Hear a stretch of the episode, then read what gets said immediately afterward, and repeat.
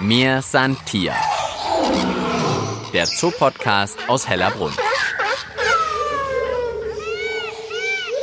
Ja, hallo und herzlich willkommen bei Mir Santier, der Zoo-Podcast aus Hellerbrunn.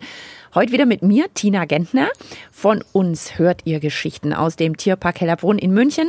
Natürlich mit den beliebten und bekannten Tieren. Wir waren ja schon bei der Elefantendame Temi, die dieses Jahr noch Nachwuchs erwartet. Wir waren bei Giraffen, Tigern in der Vogelvoliere.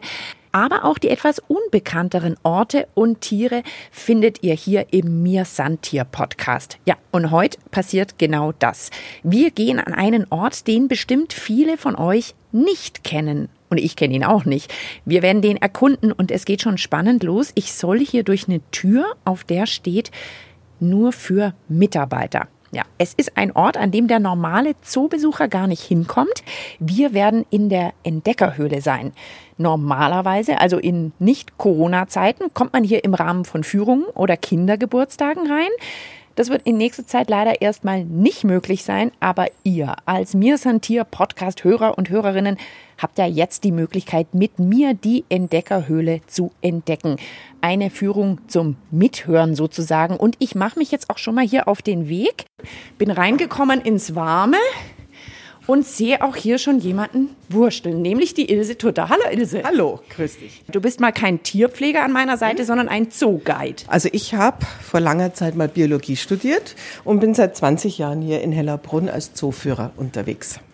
Sag uns doch noch mal vielleicht zwei Worte zu der Entdeckerhöhle, in der wir gerade sind. Es ist ein Raum, ja, ich würde sagen halb Klassenzimmer groß, sieht auch so ein bisschen höhlenartig aus. Ich entdecke schon Terrarien auf beiden Seiten, da auch ein Aquarium.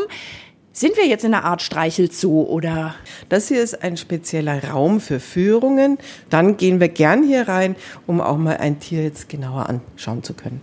Nachdem man in Hellerbrunn ja sonst nirgends ein lebendes Tier anfassen darf, außer im Streichelzoo, gibt's hier mal die Möglichkeit, sich näher mit was auseinanderzusetzen. Dazu müssen wir die Terrarien aufmachen und uns was rausholen. Ich würde vorschlagen, wir fangen mal mit der Bartagame an, ein harmloses vierbeiniges Kriechtier aus Australien, das gerne auch mal in Schulen gehalten wird oder das die Kinder auch mal als Haustier haben. Sieht jetzt sehr ungemütlich aus, aber wenn ich es raushol, dann darfst du es mal anfassen. Gut, wenn wir mit harmlos starten, ich glaube, das kommt mir ganz zu Pass. Da haben wir Oder ist ja noch jemand? Ja, da haben wir noch einen Blauzungenskink sitzen, der schaut mich auch schon an. Du hast die blaue Zunge gerade rauskommen sehen, blinzelt auch her und den lassen wir jetzt lieber in seinem Terrarium. Er geht auch schon rückwärts. Wenn der nämlich Angst hat, dann bieselt er gerne. Und das ist viel. Und das dann auf den Tisch und über mich. Ich glaube, wir bleiben bei unserer Bartagame. Aber sag mir noch mal kurz, was ist das für ein Tier? Ein Blauzungenskink. Und ein Skink ist auch eine Art Echse? Auch ja, eine vierbeinige Echse mit einer glatten Haut, die fast an eine Schlange erinnert. Aber wie du siehst, sie blinzelt hier, hat also Augenlider, ganz anders wie eine Schlange, hat hinten Ohrlöcher, auch anders wie eine Schlange. Und ansonsten, glaube ich, nehmen wir jetzt mal den Herrn raus, bevor er die Augen wieder zumacht. Okay. Ilse greift ins Terrarium rein und holt die Bartagame raus. Die Bartagame raus. Ich gehe damit jetzt aber lieber an den Tisch. Hier machen wir zu, damit der Blauzungenskink nicht raus kann. Wir gehen hier an unseren Tisch, an dem wir was demonstrieren können. Das kennt das Tier auch, also es stresst ihn jetzt nicht. Sieht fast ein bisschen aus wie ein zu klein geratener Dinosaurier. Ja, könnte ein bisschen dran erinnern, das stimmt.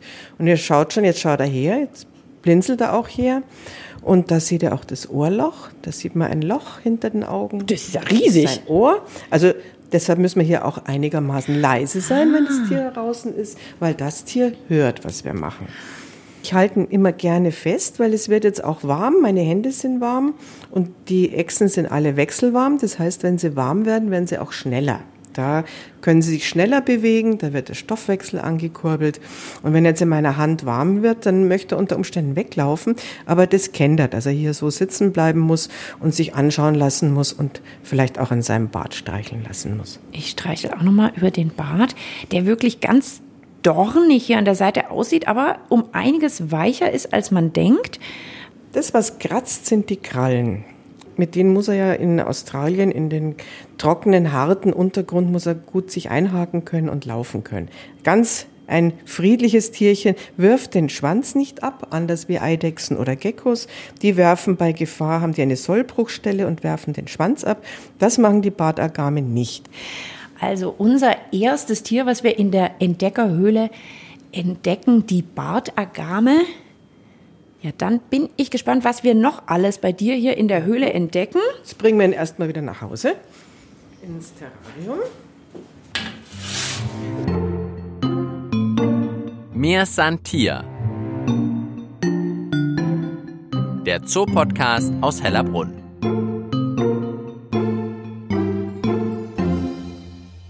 So, die Agame ist zurück in ihrem Terrarium und die Ilse hat schon die nächste Sache für mich ausgepackt. Schlangenhaut, würde ich sagen. Ja, du hörst, es raschelt.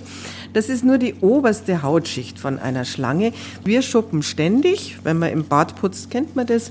Aber die Schlange, die häutet sich dann einmal, wenn sie größer wird. Und zwar braucht sie halt einen neuen Anzug, eine neue Hose. Zunächst bildet sich drunter eine neue Haut, dann eine Flüssigkeit und die alte Haut hebt sich ab. Und übrig bleibt das sogenannte Schlangenhemd, die Schlangenhaut. Und sieht dann eigentlich nicht so hübsch aus, weil die Schlangen irgendwo durch ein enges Durchgang durchgehen, um das abzustreifen. Ach, die kann also jetzt nicht aus ihrer Haut einfach selber rauskriechen, sondern braucht irgendwas durch ein Loch oder einem Ast ja, entlang, dass sie sich so die runterzieht. Und die Haut ist dann verkehrt rum, wie ein schlampig ausgezogene Socke.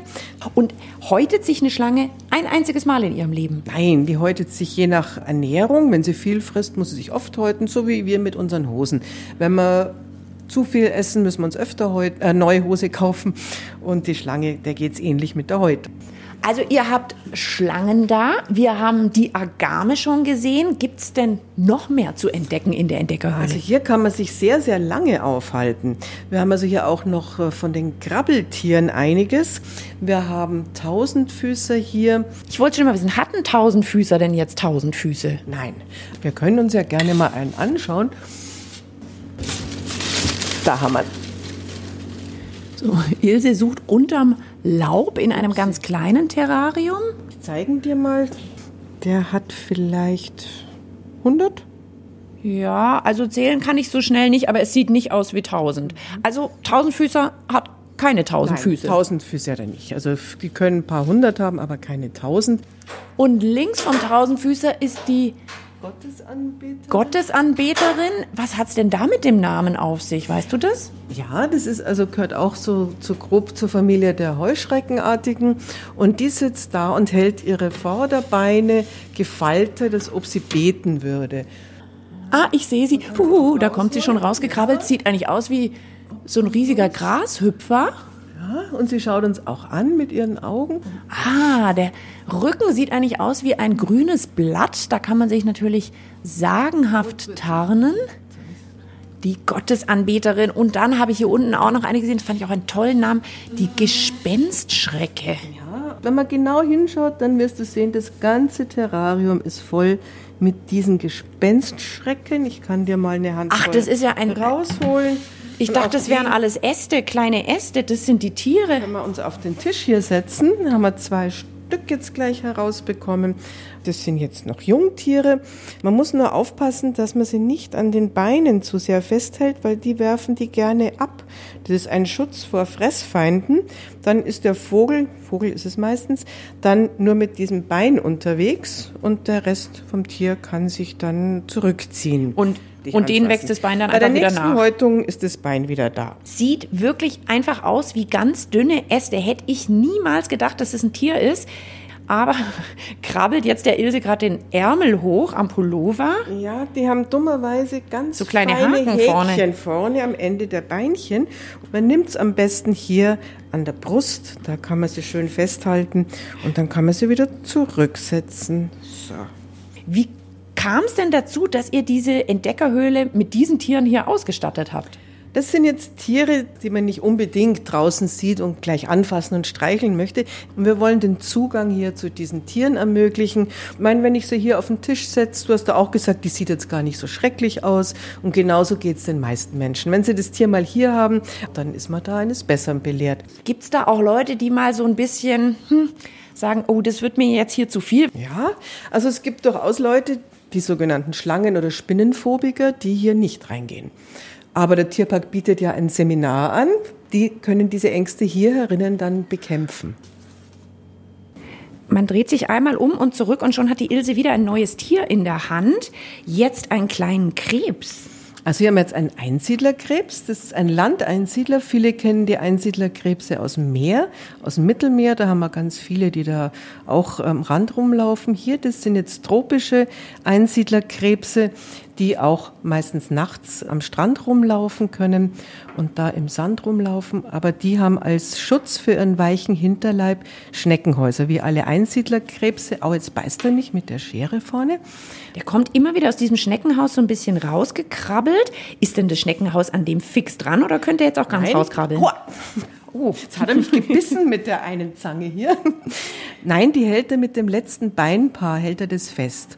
Wenn jetzt ihm das Haus zu klein ist, dann lässt er das los und wenn er ein neues gesehen hat, das tastet er vorher Dann zieht er um. Dann zieht er einfach um. Das geht blitzschnell. Hat er ganz schnell seinen weichen Hinterleib raus Jetzt siehst du, womit er mich gebissen hat, mit dieser Zange hier. Oh ja, da unten. Oh, jetzt, jetzt knabbert genau. er wieder an deinem Fingernagel. Ja, am Nagel tut es ja nicht weh, aber jetzt hat er mich, vorher hat er mich am kleinen Finger erwischt. Ja, ist so groß wie, wie eine Kastanie vielleicht. Also siehst, wie er hier mit den Antennen auch schaut, was um ihn rum ist. Damit kann er riechen, damit kann er die Umgebung ein bisschen prüfen. Und jetzt kann man aber wieder zurücksetzen. Die Ilse hat wirklich jede Menge Schachteln, in denen man neben den lebenden Tieren hier in der Entdeckerhöhle also auch noch kramen und mal anfassen kann, von Spinnenhäutungen über Schlangenhäutungen. Da unten kann man auch noch Panzer von Schildkröten sehen. Also man kommt an alles hier ganz schön nah ran. Gut, aber fürs nächste Tier, da müsstest du jetzt bitte deine Hände sauber machen. Du hast schmutzige Hände. Ja, jetzt naja, so also beleidigt. Also schmutzig. Wir haben immer Keime an unseren Händen und deshalb müssen wir diese Hände ein bisschen entkeimen mit Desinfektionsmittel. Und deine Hände riechen unter Umständen nach was, was dieses Tier nicht kennt, das wir jetzt rausholen wollen. Und das könnte das Tier beunruhigen oder vielleicht hungrig machen. Okay, gut, überzeugt. Ich wasche mir die Hände und dann bin ich gespannt, welchem Tier wir hier noch in der Entdeckerhöhle begegnen. Mir Santier. Der Zoopodcast aus Hellerbrunn.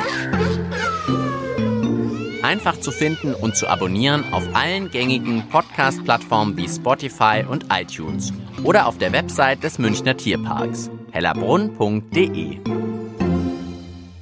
So, Mia Santier, der Zoo-Podcast aus Hellerbrunn, heute von einem eher unbekannten Ort, der Entdeckerhöhle im Tierpark. Die Ilse ist schon wieder an einem Terrarium dran. Uh, wer blickt uns denn da an? Ja, hier haben wir jetzt unsere Königspython, ein männliches Tier, das wissen wir aus der Untersuchung. Wir erkennen jetzt nicht an der Schlange sofort, ob sie wach ist oder schläft. Die Augen von der Schlange sind immer geschlossen.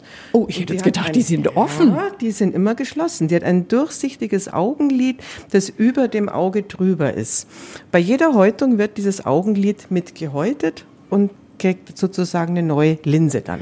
Das stimmt dann schon, dass ich die Pupille sehe, nur ist dann ein durchsichtiges Lid drüber. Genau. Wenn man genau hinschaut, kann man das erkennen. Ach, was wir jetzt was? noch so sehen, die Schlange hat ihren Kopf so in sich selber ruhend, hat sie den auf sich drauf liegen. Die Nasenlöcher schauen raus. Noch züngelt sie nicht. Ich glaube, sie schläft noch.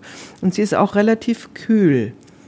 Da werden wir sie also jetzt vorsichtig mal rausnehmen. So okay, ja, da lasse ich jetzt die Ilse erstmal voran. Ich kann auch gar nicht sehen, wie groß die Schlange ist. Die ist total in sich geringelt. Legen wir sie mal auf den Tisch. Oh. Und das kennt die Schlange und das lassen wir sie mal langsam sich entfalten. Währenddessen können wir sie ein bisschen anschauen. sie wacht schon auf, die Zunge kommt raus und prüft jetzt die Umgebung. Was ist um mich rum? Mit der gespaltenen Zunge kann sie auch genau riechen, von wo kommt der Geruch, entweder von links oder von rechts. Und dann bewegt sie den Kopf dorthin. Sie riecht jetzt unsere desinfizierten Hände, also nichts, was sie besonders interessiert. Wenn es hier nach Maus riechen würde, dann sähe das anders aus. Diese Löcher, und das ist ein Organ, das wir Menschen nicht haben, ein Wärmesinnesorgan. Damit kann sie auch ein Wärmebild ihrer Umgebung bekommen. Und sie weiß mit Sicherheit, dass zwei warmblütige Wesen stehen, viel zu groß zum Fressen, also von daher nicht interessant. Also du denkst, die weiß schon, dass ich für sie nicht äh, gedacht bin als Futter. Nein, keine Beute, nein. Und dann kannst du dir nochmal schauen, wie weit der Mund aufgeht. Der geht nämlich bis dort hinter auf. Ah, das dann, ist ja über einen kompletten Schädel ja. eigentlich. Und der Hals der Schlange ist nämlich nicht viel dicker als mein Daumen. Und mit diesem dünnen Hals kann die nämlich kleine Ratten und Mäuse fressen, weil die Schlange hat nämlich offene Rippen. Wie viele Rippen hast du denn? Äh, wahrscheinlich könnte man runterzählen. Du hast zwölf Rippen von Anfang bis Ende. Die Schlange, die kann bis zu 400 Rippen haben und die wächst ihr Leben lang weiter und bekommt ihr Leben lang mehr Rippen. Und Schlangen haben kein Brustbein, das heißt, diese Rippen sind alle offen. Deshalb kann sie hier durch dieses schmale Teil auch eine Maus bringen. Wir haben unser Brustbein. Wir könnten kein Wasserschwein schlucken, das würde hier nicht durchpassen. Ach, und dann kann sich die Schlange sozusagen einmal groß aufdehnen, die Rippen zur Seite geben und dann passt die Maus durch. So, jetzt wacht sie richtig auf. Was ich dich noch überhaupt nicht gefragt habe, Ilse, ist die eigentlich gefährlich? Nein, es ist eine Würgeschlange. Ich bin doch selber hier auch kein Held und ich bin Biologin und kein Tierpfleger, der mit Giftschlangen umgehen kann und auch gar nicht umgehen darf. Das machen nur unsere spezialisierten Tierpfleger.